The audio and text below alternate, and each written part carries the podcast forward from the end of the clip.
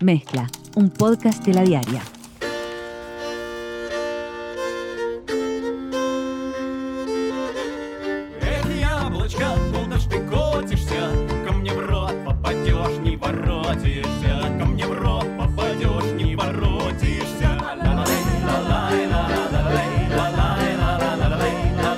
¡Привет! ¡Привет! Yo soy Leo Lagos, editor de Ciencias de la Diaria, y les doy la bienvenida a esta edición de Smisna Karantine. Mezcla en cuarentena, Tovarich, camaradas, por fin lo hemos logrado. Bueno, perdonen que me haya dejado llevar por la alegría, pero como supongo a esta altura todos y todas ya saben, Rusia acaba de anunciar que registró una vacuna para combatir la COVID-19. Es decir, la madre Rusia anunció que ya tiene la vacuna que va a acabar con el nuevo coronavirus. El presidente de Rusia, Vladimir Putin, anunció en el gabinete de ministros que la vacuna para COVID-19 había sido registrada y que comenzaría a utilizarse en breve. Hay una cosa aquí que es singular destacar, es que la vacuna se llamará Sputnik 5 o Sputnik V. Recordemos, Sputnik fue el primer satélite puesto en órbita con éxito por los seres humanos alrededor de nuestro planeta. Y el Sputnik, que fue lanzado en 1957, constó de cuatro versiones. La última de ellas tuvo un pequeño percance y no fue puesta en órbita. Así que de cierta manera, este sería el Sputnik 5 o el Sputnik V, ya que estamos hablando de un virus. ¿Y por qué es importante hacer esta distinción? Porque bueno, el Sputnik en su momento formó parte de lo que se llamó la guerra espacial o la guerra de las estrellas, que fue una escaramuza más en aquello que se llamó la Guerra Fría, que dividió al mundo tras la Segunda Guerra Mundial. Por un lado teníamos al bloque capitalista liderado por los Estados Unidos, que había salido como una potencia triunfante de la Segunda Guerra Mundial, y por el otro teníamos al bloque comunista liderado por la Unión de Repúblicas Socialistas Soviéticas, la URSS, de la que hoy Rusia es, digamos, una de sus herederas históricas, que también había salido consolidada como una de las grandes potencias. En esa Guerra Fría, que se manifestó en múltiples escenarios y con múltiples consecuencias, también produjo esa carrera espacial que comenzó con varios éxitos de la URSS, entre ellos este lanzamiento en 1957 de un satélite que permaneció en órbita por un periodo prolongado y que enviaba señales a nuestro planeta Tierra. Los rusos no solo dieron el primer batacazo con el Sputnik, sino que también pusieron al primer hombre en el espacio, Yuri Gagarin, también a la primera mujer, Valentina Tereshkova, y sus cohetes para llevar materiales fuera de la órbita terrestre parecían llevar una gran ventaja con respecto a los de la contraparte de los Estados Unidos. Los norteamericanos no se bancaron en el molde y pusieron como un objetivo primordial en esta batalla que se daba en el marco de la Guerra Fría ser los primeros en poner un pie sobre la Luna, cosa que sucedió en el año 1969 12 años después de que el Sputnik hubiera lanzado sus señales desde el espacio hacia la Tierra. Es en ese sentido que este anuncio de Vladimir Putin parece enmarcarse en un contexto de enfrentamiento entre dos bloques. La señal que se está dando al mundo es que Rusia es una superpotencia científica, ya que fue el primer país en poder desarrollar una vacuna efectiva contra la COVID-19. Esto plantea varias interrogantes, porque justamente su antiguo rival en aquella carrera espacial, los Estados Unidos, parece haber perdido su protagonismo científico e incluso de incidencia de políticas mundiales en este tema del coronavirus. Y su presidente, el señor Donald Trump, ha dado varias señales equivocadas que hacen que hoy el protagonismo en el combate contra esta pandemia lo tenga más la Organización Mundial de la Salud, países europeos o la propia China que los Estados Unidos. Si en el mundo dejado por la Segunda Guerra Mundial Estados Unidos parecía un ejemplo a seguir, en el mundo de esta guerra mundial contra el coronavirus, los Estados Unidos están más cerca de ser motivo de chistes y burlas que de liderar un proceso que ponga a la humanidad a resguardo de esta pandemia. En este contexto, Vladimir Putin, ni corto ni perezoso, se anota entonces un tanto con este anuncio.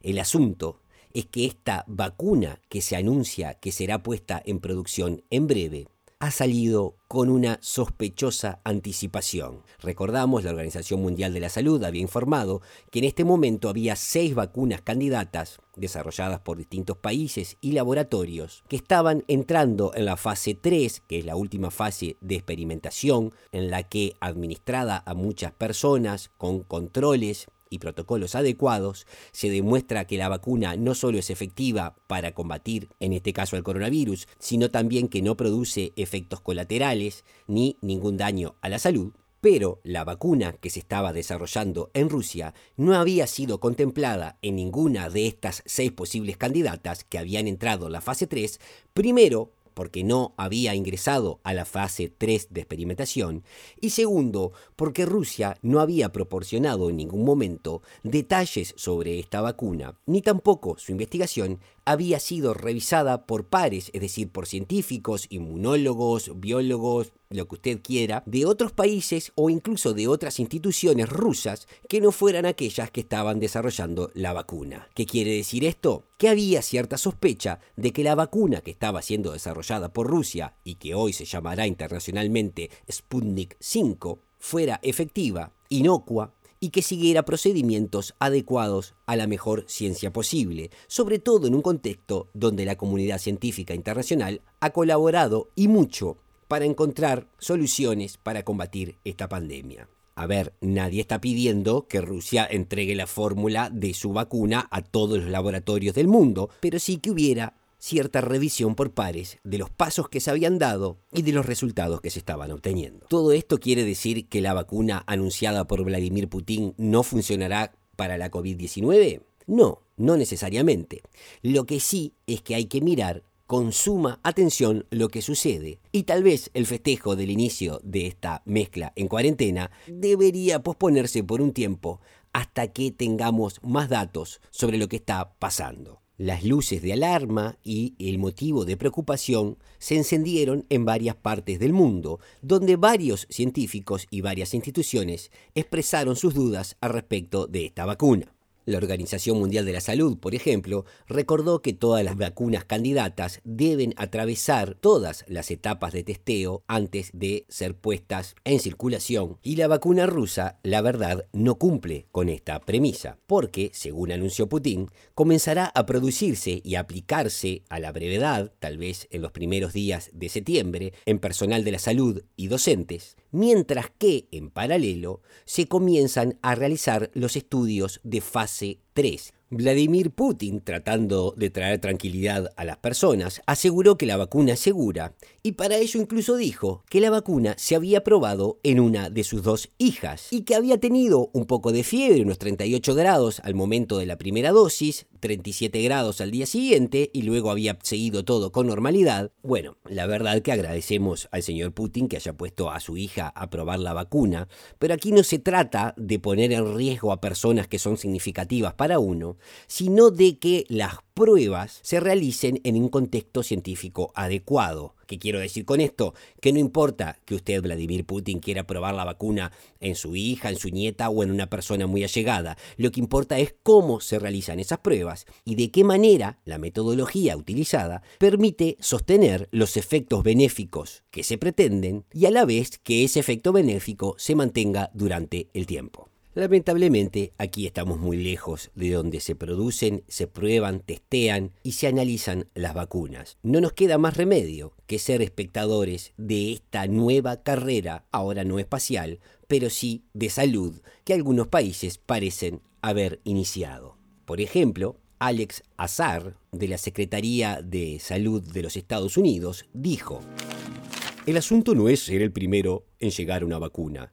El asunto es tener una vacuna que es segura y efectiva para la población de Estados Unidos y para la población del mundo.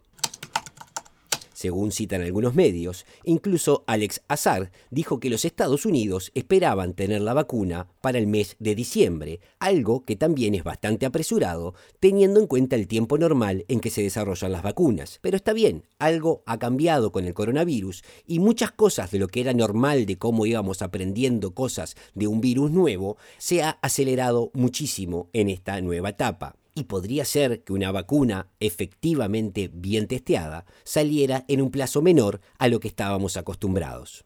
Sin embargo, esta posible guerra por ser el primero, en la que Rusia parece haber anotado el primer punto, tiene algunos aspectos, más allá de la confiabilidad de la vacuna, que parecen atractivos. La vacuna, desarrollada por el Instituto Gamaleya de Moscú, aparentemente va a ser distribuida sin ningún costo para los rusos, pero incluso sería fabricada en otros países del mundo. Se informó que uno de ellos podría ser Brasil, otro podría ser Nicaragua, a quienes se les transferiría la tecnología sin que tuvieran que hacer ningún pago. O bueno, tal vez podamos pensar que el pago sería que aquellos países que produzcan la vacuna rusa formarán parte de esa controvertida fase 3 que no se realizó aún, por lo que tal vez si la vacuna presenta algún efecto adverso, no habrá derecho al pataleo, ya que hubo allí un intercambio de vacuna por testeo en humanos. Y aquí la pregunta está abierta tanto para la vacuna de Rusia como para las otras seis candidatas que se están desarrollando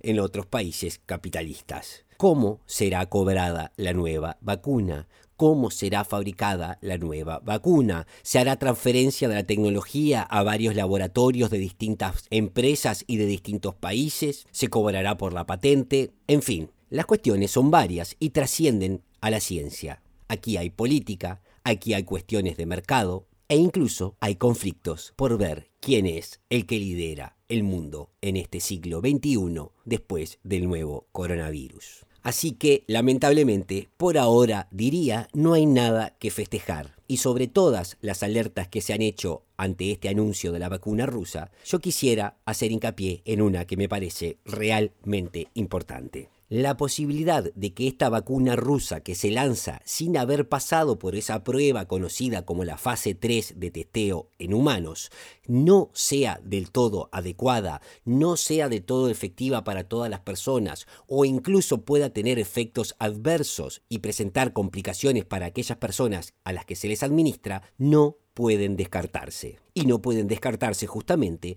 porque no se han hecho las pruebas de fase 3. Esto puede tener muchas consecuencias. Obviamente nadie quiere perjudicar a las personas que buscando escapar de los efectos de la pandemia vengan a ver complicada su salud por una vacuna que encima no las protege contra esa pandemia. Pero lo más importante aquí es que en un mundo en donde hay personas que aún dudan de la eficacia de las vacunas, en un mundo donde hay movimientos que incitan a vacunarse, salir con una vacuna que no solo no sea efectiva para luchar contra la COVID-19, sino que además traiga complicaciones, podría hacer que la confianza pública en la vacunación como una herramienta fundamental para eliminar una multiplicidad de enfermedades que afectan la vida humana se vea resentida. Y ese para uno al menos, es uno de los precios más caros que podemos pagar por apurarse y salir a decir que uno es el primero en haber desarrollado y entrado en producción de la primera vacuna contra la COVID-19.